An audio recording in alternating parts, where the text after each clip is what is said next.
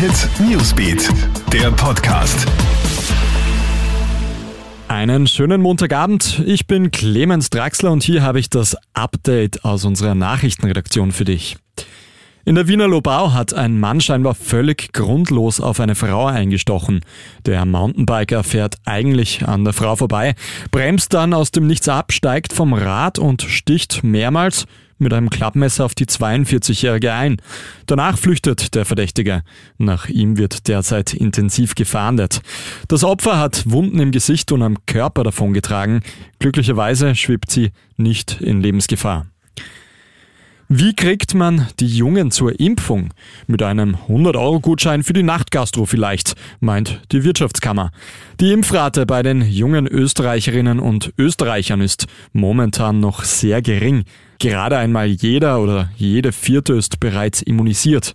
Ein 100-Euro-Gutschein, den man in der Nachtgastro, bei Events oder im Kino einlösen kann, soll das ändern.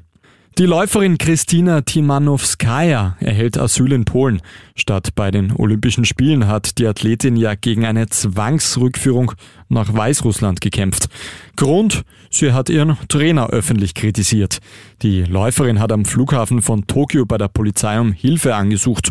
Der Sprecher des polnischen Außenministeriums teilt jetzt mit, dass Timanowskaja Asyl erhält. Polen möchte auch alles dafür tun, um die Weißrussin bei ihrer sportlichen Karriere zu unterstützen. Die beliebten Urlaubsregionen am Mittelmeer kämpfen weiterhin gegen die heftigen Waldbrände. Die Lage in Italien, Griechenland und der Türkei ist brisant.